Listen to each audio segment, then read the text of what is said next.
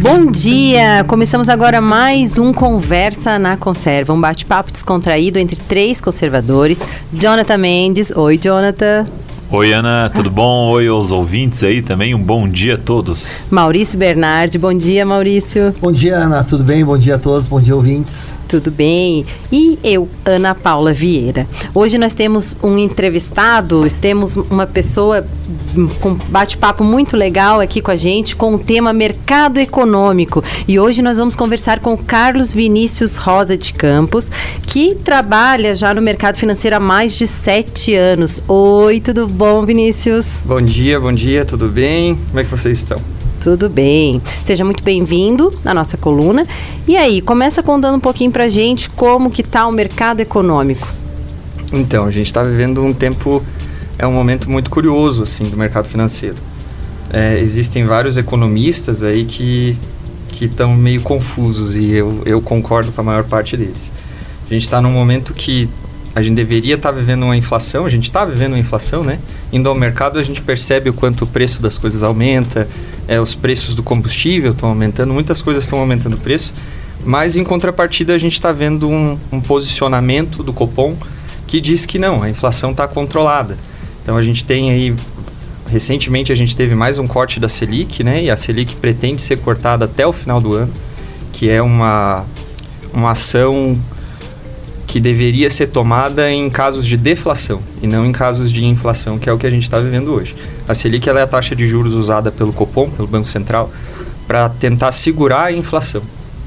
Se a gente, do nosso ponto de vista hoje, como consumidor, a gente vê a inflação aumentando, mas a gente vê, em contrapartida, o Banco Central tomando algumas atitudes que entende-se que a, a inflação está controlada, sendo que na verdade ela não aparenta estar, pelo menos.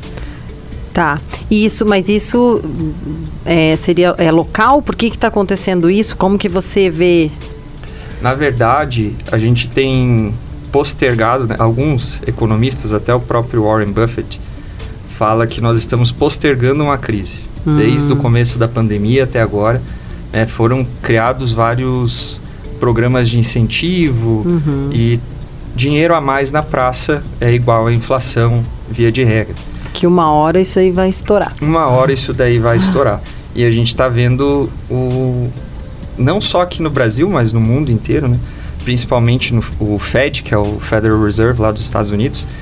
O Brasil ele representa pouco da economia global, né? Então a gente vive muito reflexo do que é feito lá fora, uhum. aqui dentro. Se está tudo indo bem lá fora, por mais que aqui não esteja tudo em, tudo em ordem, acaba dando certo. Uhum. É, e hoje a gente está vivendo um, um, momento estranho, porque se a gente pega o, os Estados Unidos, dados que são muito relevantes dentro dos Estados Unidos para medir a inflação, além do próprio índice da inflação, que lá é o PCI, é o payroll. Payroll é a expectativa de empregos que foram criados no, no último período. Ali.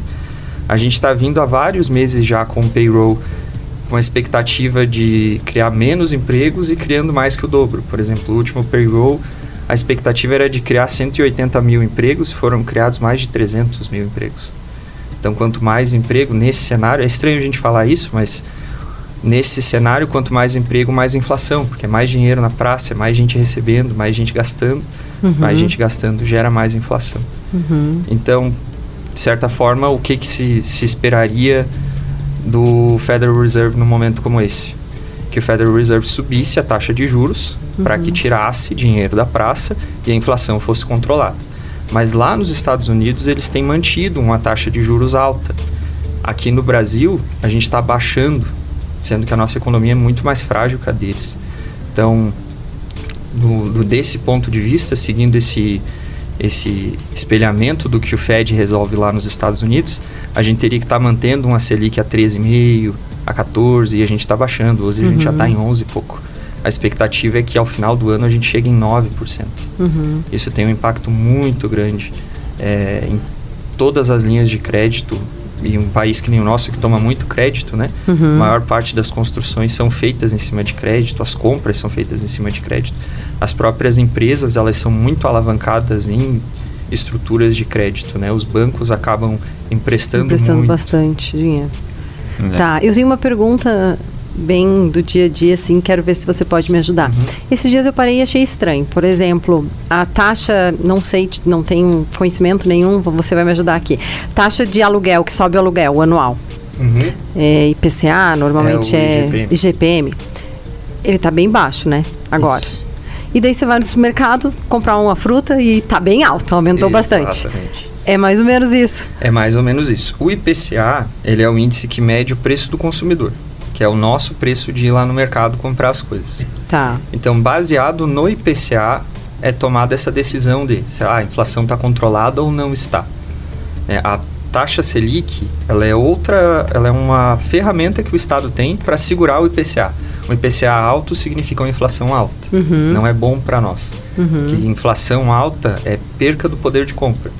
Uhum. É, um exemplo bem na prática.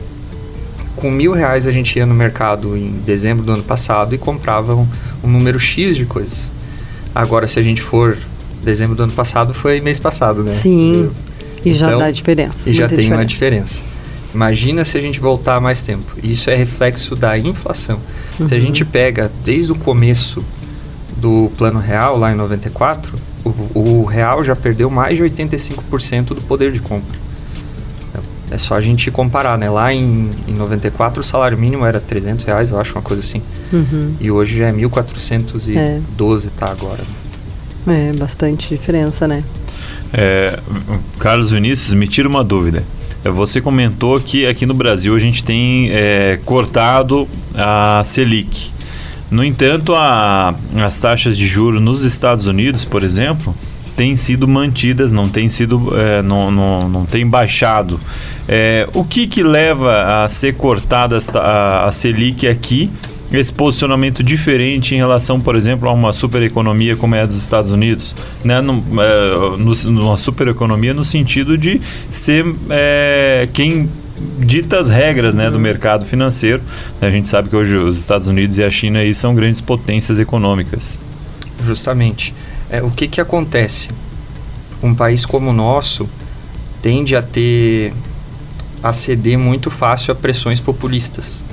Quando a gente tem uma Selic muito baixa, isso torna, em teoria, deveria tornar mais barato o financiamento, mais barato as linhas de crédito. Um país com a Selic um pouco mais alta dificulta o crédito. E dificultar o crédito é uma medida muito antipopulista. As Hum. pessoas não gostam quando o banco não libera mais dinheiro.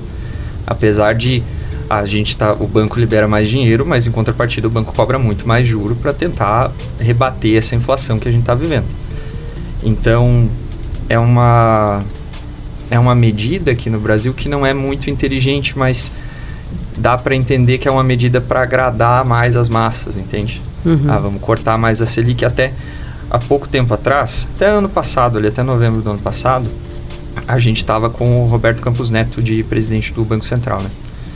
E ele estava sofrendo aí uma, uma pressão terrível, como a gente diz aqui no Sul, Inclusive do atual governo. inclusive da, principalmente do atual governo, para que fosse baixada a Selic. O Campos Neto ele foi eleito o melhor banqueiro do mundo pelo o Fórum de Davos lá, Davos, que é o, o- o fórum mais importante para os economistas.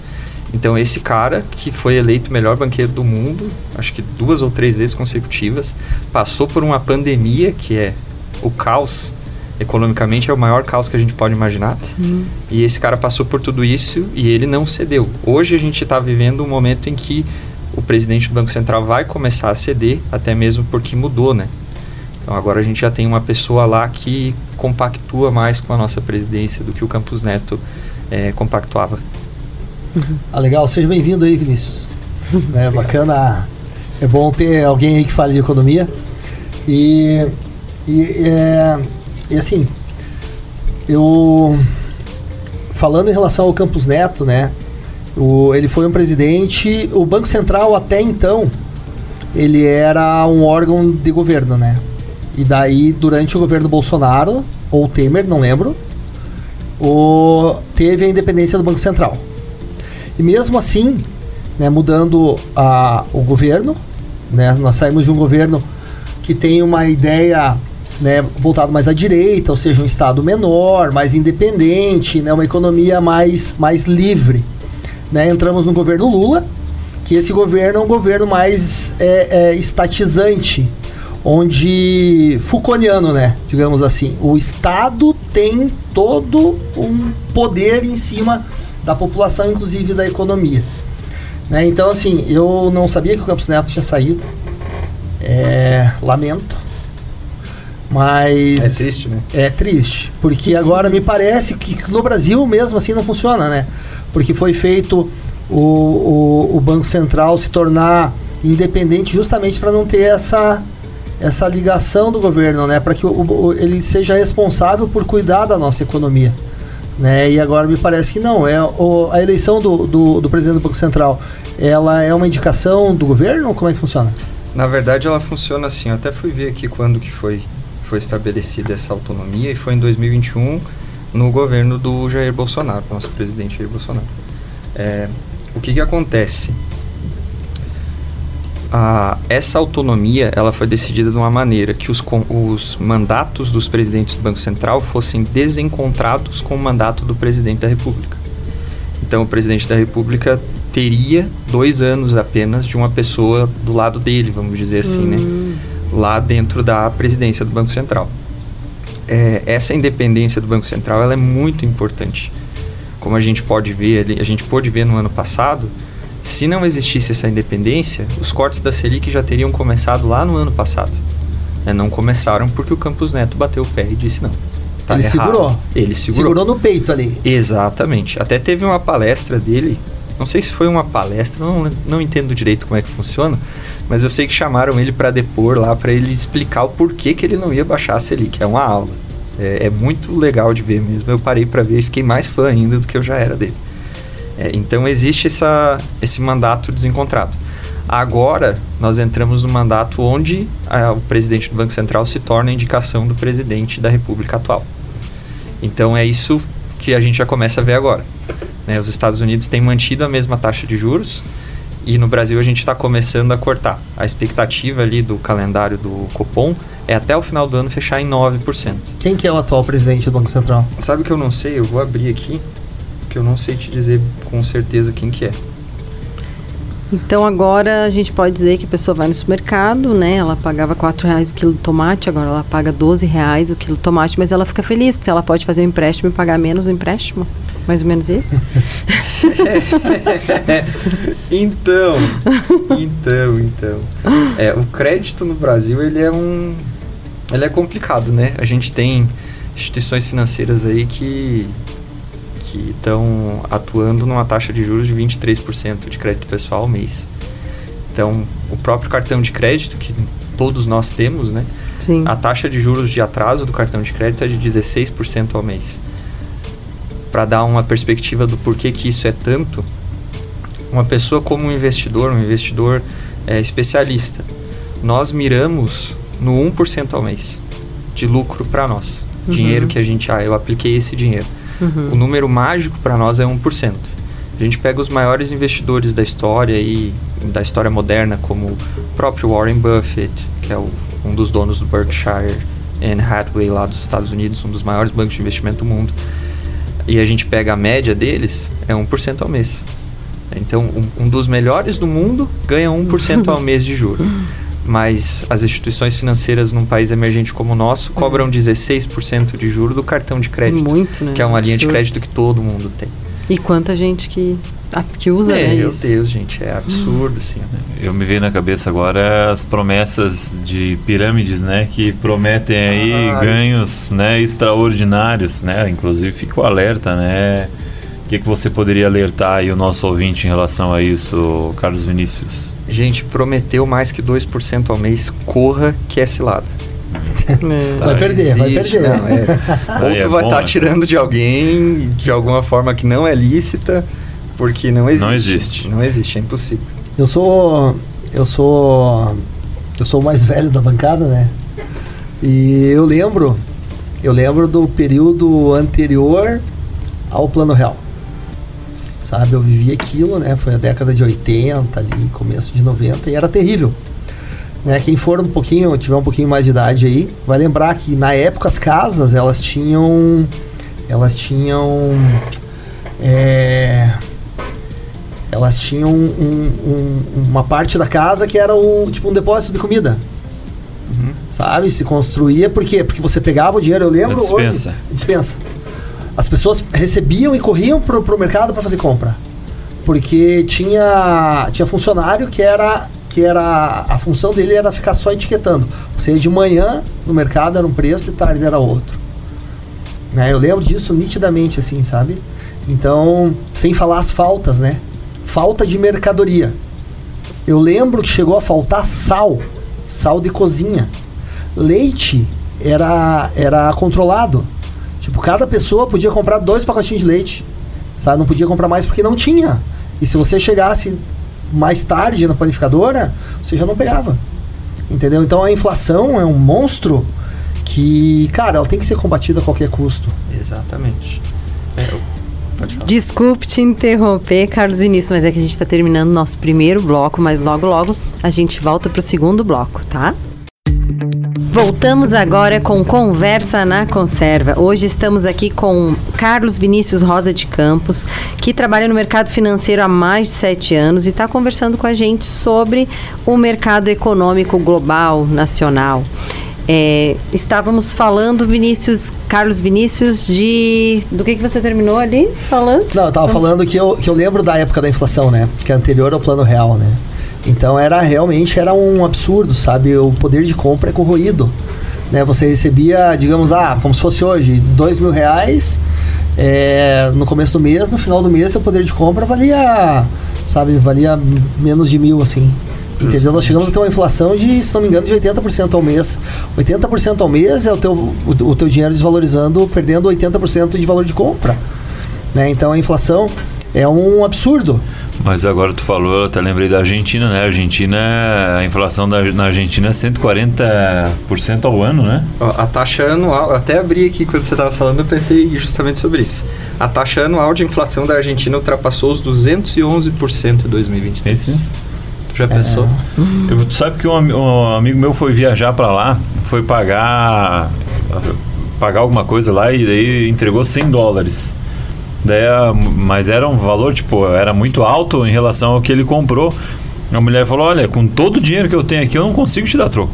Porque se tu dá, dá lá, sei lá, 50 dó- dólares lá em relação à moeda argentina, é, é o peso, né? É peso. É, e, meu, é, é um dinheiro, assim, tu sai com um saco de dinheiro, parece que assaltou um banco. É, ó, não, cada um dólar é 830 pesos. Pois é. Hoje, ver. Isso que deu uma melhorada boa, né? Sim. É. Carlos Vinícius estava falando do dólar, né, em comparação, Ah, né? Justamente, o que que acontece? No Brasil, a gente tá na nona moeda já, no nono padrão monetário, né? E quando a gente compara com um país com economia mais desenvolvida como os Estados Unidos, que é bem mais desenvolvida que a nossa, eles estão no dólar desde que foi inventado o dólar. E a gente já conseguiu estragar aí nove padrões monetários, agora a gente está no real. E é, torço para que não aconteça a mudança de novo, porque é terrível para o país esse tipo de coisa. Mas a gente já está num cenário de novo em que a moeda já perdeu mais que 85% do poder de compra que ela tinha lá em 94, quando foi estabelecido. Então, Pode acontecer. pode acontecer. É consequência de uma economia populista. Exatamente, exatamente isso. A gente tem uma. Quando a gente tem uma medida populista dentro da economia, em épocas de vacas muito gordas, dá tudo certo. Hoje a gente não está numa época de vacas gordas. Né? A, a bolsa, por exemplo, a nossa bol a Ibovespa subiu esses últimos dois dias, teve subiu a Ibovespa. Se a gente olha de fora, assim, bem rápido, a gente pensa, ah, tá subindo a Ibovespa porque o país está indo bem. E na verdade não é isso. A verdade é que a Ibovespa subiu por três fatores, dois fatores maiores. Primeiro, que tem uma, o presidente da China lá, eu não sei se é presidente, mas ele é um Primeiro-ministro, né? Primeiro-ministro, é, exatamente. Primeiro-ministro da China anunciou que eles vão ter. Eles vão começar a implantar é, medidas para fomentar o- a construção civil dentro do país. Por que, que isso afeta o Brasil? Uma das maiores empresas listadas na nossa bolsa é a Vale, e a Vale é mineradora de ferro. O ferro que a Vale minera, ela vende para a China. Se a China fala, ó, a gente vai começar a construir mais casa aqui, isso é ótimo para a Vale, porque a Vale vende para a China. E como a Vale representa uma grande parte da bolsa, se a Vale sobe, a bolsa sobe, Sobe. junto. Então, esse tipo de coisa que a gente tem que avaliar o, o contexto geral, sabe? Mas é, é preocupante a situação do real hoje. Para nós que moramos aqui, ela é preocupante. Para o investidor estrangeiro, ela é bem mais preocupante ainda. Porque, imagina, você é um americano, é, gestor de algum fundo de investimento lá nos Estados Unidos que tem um- um- uma relevância bastante grande. E você olha para um país como o Brasil, em que a área fiscal é um mistério. Nem a gente que mora aqui, que trabalha com isso, não consegue entender direito como é que funciona a incidência dos impostos. E você vê um país que está na nona moeda já. Como que você vai assumir risco investindo num país desse? Né? Com a, uma, uma presidência extremamente populista. né? Hoje a gente está vivendo, por exemplo, o recentemente a gente teve ali os incentivos para compra dos carros. Não sei se Uhum, vocês viram sim. que diminuiu. Esse valor que foi tirado, vamos dizer assim, do valor dos carros, vai ser repassado para o combustível. Por isso que a gasolina e o diesel estão aumentando agora. Então uma coisa está ligada à outra. Não existe a possibilidade do Estado tornar algo mais barato para o consumidor final. Não existe almoço grátis. Exato. Não existe almoço não grátis, existe é isso aí. almoço grátis. É isso aí. Exatamente isso. Bem isso, alguém vai pagar a conta. E quem vai Alguém sempre paga. Alguém. E esse- essa questão dos carros é interessante, né? Tipo, beneficiou alguns, mas a conta vai ser paga por todo mundo. Né? Justamente. Tipo, pô, que bacana isso, né? É, e assim, eu, eu sempre tive uma crítica muito, muito grande em relação ao, ao, ao governo Lula, lá o primeiro go- governo Lula, porque o pessoal falava, não, porque ali o país desenvolveu, todo mundo ganhou dinheiro tal, não sei o quê. Eu tenho uma visão completamente diferente. Eu acho que estru- estruturalmente ele não fez nada. Ele entrou num momento muito bom, teve a- o boom das commodities, o mundo estava surfando uma onda muito boa e a única coisa que ele fez foi ofertar crédito. Justamente. Entendeu? Então, assim, é, agora estruturalmente não aconteceu nada, foi ofertar crédito. E daí o desenrolar, a gente sabe, o segundo mandato, né, mais ou menos, o governo da Dilma completamente desastroso, porque isso uma hora, uma hora ia, a chegar e chegou. Né? Então, eu, eu vejo assim, ó, é, ah, o casal trabalhando, né? Digamos que um, ah, um salário do casal, vou chutar aqui, 5 mil reais. Beleza? Daí compraram Minha Casa Minha Vida, compraram carro em 72 parcelas sem entrada, compraram tele, é, é, Casas Bahia, né? Um real de entrada, né? Fizeram tudo. Eu não sou contra o consumo, muito pelo contrário, eu sou capitalista, eu acho que todo mundo tem que consumir, entendeu? Mas de uma forma, de uma forma consistente, entendeu? Agora, na oferta de crédito, cara, é, eu tô contando com o dinheiro do banco. E daí a o que, que aconteceu? Um, do, um dos do, do- um do, do, do casal ali perde o emprego. Não consegue honrar. Daí vai perder a casa, vai perder o carro, vai ficar com o nome sujo, sabe? É, e assim, ó, fique sem pagar tuas contas por três meses. Pra você ver quanto tempo você vai demorar pra conseguir colocar a casa em dia. É. Então, na boa, pra mim, assim, ó, um governo que, que pra Incentiva isso, né? É. né? Porque não atua no- nos componentes econômicos, entendeu? Só oferta de crédito é responsabilidade.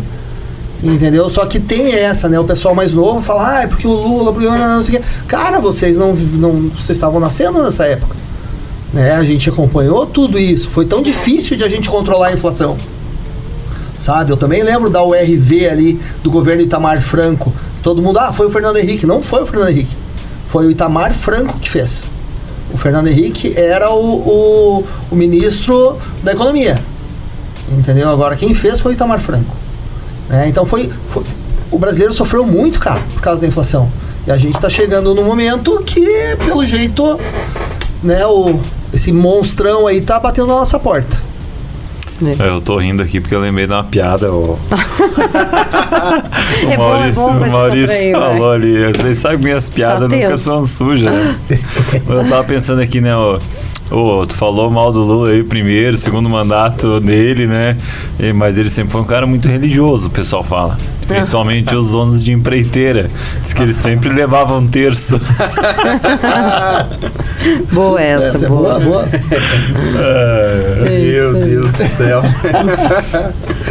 É isso aí. pra não chorar. Só rindo pra não chorar mesmo. É, é complicado. Não, o, Mau- o Maurício chega a se empolgar aqui, né, Maurício? Ah, mas é que- Não é, mas nada, é, mas, mas sabe- estamos é, todos, Maurício. mas sabe- só porque Mas sabe uma coisa? tô aqui do lado dele, gente. Quem não tá A assi- assistindo só tá acabou. ouvindo, né? Ah, mas é, é uma coisa. Estabilizou o Pronto, grupo. Pronto, Maurício. Mas é uma coisa que mexe comigo mesmo, sabe? Não, mas Porque sempre também. quem sofre É. é. a- é a população menos favorecida, cara. Justamente. E daí a gente vê a esquerda se apropriando desse pessoal, sabe? E Sim. eles não estão nem aí. E é bem isso, é a população menos favorecida. A Sabe? gente tá sab... a gente cuida, né, disso, a gente chama o Carlos Vinícius aqui pra gente entender um pouco mais, mas é isso, né? É, as pessoas que não estão, que, que acontece isso mesmo, vão no supermercado, daí vê que tá faltando dinheiro, faz o empréstimo para pagar em 30 vezes, depois não consegue pagar, tem que pedir emprestado dinheiro para alguém para pagar o empréstimo e vai virando um bolo de neve, né? Gente, queremos agradecer aos nossos patrocinadores CVE Cosméticos, Clínica Veterinária São Chico, Supri Dental Suprimedici, Dr. André Gargione e ao nosso apoiador Casa do Conservador. Daí, Maurício, pode continuar agora.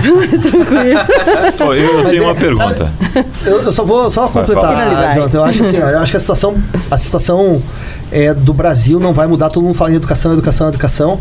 Mas assim, ó, se não tiver educação financeira, cara, se o pessoal não entender que quando É. no jornal fala que o governo precisa arrecadar, é que eles precisam meter a mão no teu bolso cada vez mais. É. Entendeu? Não vai mudar. A gente vai continuar votando em gente que promete picanha, cervejinha, É não sei aí. mais o que, entendeu? Porque isso não vem de graça. Sai do nosso bolso. Né? É. Mas é isso aí. É isso aí, Vai vai. Jonathan. John tem uma pergunta. Pessoal, quem não acompanhou e eu fiz uma piadinha agora há pouco. Se você perdeu a minha piada, se você vai lá no arroba underline na conserva no Instagram, ou então você vai no Spotify e você vai po- poder conferir a minha piada minutos antes aqui. E eu quero que você mande uma mensagem pra gente lá no Instagram e diga que se você quer que eu faça uma pergunta agora pro Carlos Vinícius ou conte mais uma piada. Arroba. Isso aí, gente, é arroba na underline conserva. É então entre aí. lá, dão sugestões de, de pautas pra nós, né? Perguntas. é, se quiserem mais uma piadinha do Jonathan também, é só pedir. que ele se prepara É. para o próximo programa, né? Ô, ô, Carlos Vinícius, é, em relação a. A gente tá- fala de economia, falou da China, falou dos Estados Unidos, falou do Brasil. O que esperar agora do governo é, do Javier Milei na Argentina? A gente sabe que ele tem uma política econômica liberal, alguns dizem até libertário. Né? É, outros falam que ele é ultracapitalista. O que, que a gente pode esperar da política eh, e da economia, mercado econômico da Argentina? É, o Javier Milei, assim, eu, eu acompanhei pouca coisa dele, eu não conheço a história dele, mas eu vi a pronúncia dele no em Davos, né? E eu a- acabei olhando algumas outras coisas dele também. O que que a gente pode esperar desse cara? Eu tô torcendo muito para que dê tudo certo. Tô torcendo muito. Ele é irredutível, eu acho que é a melhor palavra para definir. Recentemente eu vi uma entrevista dele em que ele falava que com o pessoal de esquerda, dentro do, do âmbito político ali deles, né? Com o pessoal de esquerda não se negocia. Não existe negociação. E o, o plano dele é de tornar o Estado muito menor. Muito menor. É, Até tem um vídeo dele que ele coloca ali todos os todos os órgãos do governo ali, ele vai tirando da lousa, esse não precisa, esse não precisa, esse não precisa. E deixa menos da metade, assim. É, economicamente, ele tem um desafio muito grande quando ele fala de dolarizar a moeda do país inteiro. Hoje, quando a gente olha para a economia da Argentina, a gente sabe que grande parte do poder de poupança do povo lá, que é pouco, né, mas existe ainda, esse poder de poupança deles já está sendo dolarizado. O argentino, quando sobra dinheiro, ele compra dólar para se proteger justamente da inflação que a gente estava falando. É, a ideia dele é tornar todo o sistema dolarizado. Por que, que isso é difícil de ser feito? Alguns motivos principais. Eu acho que o maior talvez seja esse. No cenário da economia da Argentina hoje, caso eles não consigam pagar as letras do tesouro que eles usaram para captar dinheiro da, do, das pessoas para poder pagar o Estado, eles vão lá, imprimem mais moeda e fazem os pagamentos. É simples assim. Quando você tem um país que a moeda principal não é do país, eles não podem mais imprimir dólar. Na prática, vamos, como é que funciona isso na prática?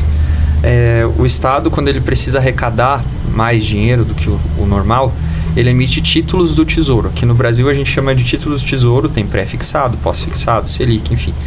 E daí esse título na prática é o quê? Você vai lá, compra mil reais esse título hoje, só vai poder resgatar daqui um período, 2030, 2040, 2050.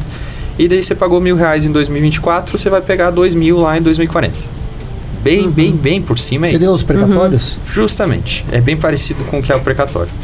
Nos outros países funciona da mesma maneira. Todo país tem as suas letras do tesouro, né, equivalentes ao que a gente vive no, no Brasil. Por que, que as letras de, do tesouro são tão seguras? Porque não tem como o Estado não te pagar. Se eles não tiverem nada de dinheiro, eles vão lá, imprimem mais e pagam. E deu. Hum. Agora, se você está num país em que a tua moeda a moeda que você usa dentro do país não, não é. é. a moeda da tua casa da moeda, você uhum. não pode imprimir. O, o Milley ele não pode imprimir dólar para pagar título do Estado, entendeu? Uhum.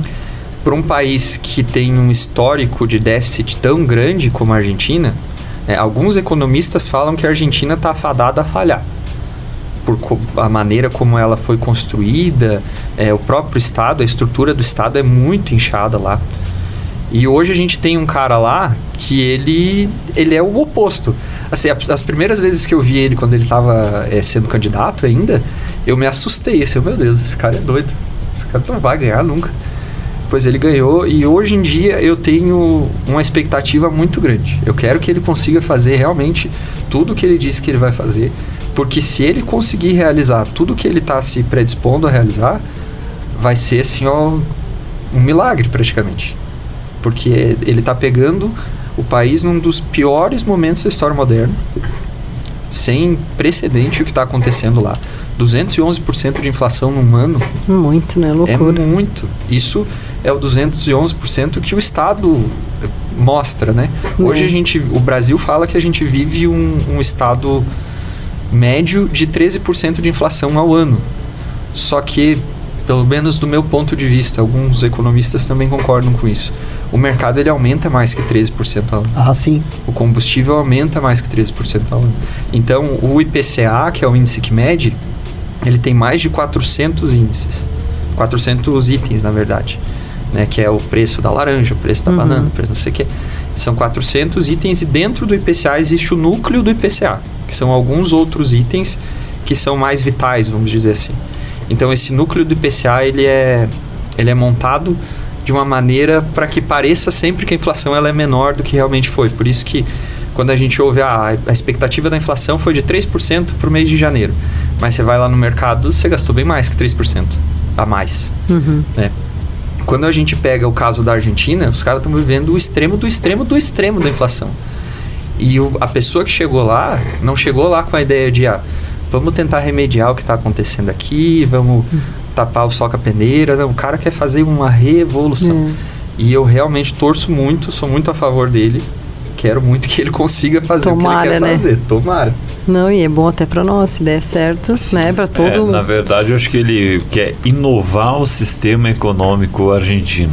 Hum. Né? Torço, sinceramente, é, é, como o Vinícius falou, eu meu, se o, eu não consigo compreender exatamente o que ele quer fazer. Não sou da área econômica, né? A gente conhece superficialmente, a gente estuda, a gente procura saber, né? Até pesquisei um pouco sobre as propostas dele, acho que é, políticas públicas, enfim, a gente viu que ele diminuiu, se não me engano, de 22 ministérios para é, 10, 11, não lembro, mas é, acabou realmente tá, tá, tá, tendo uma política econômica muito é, inovadora, né?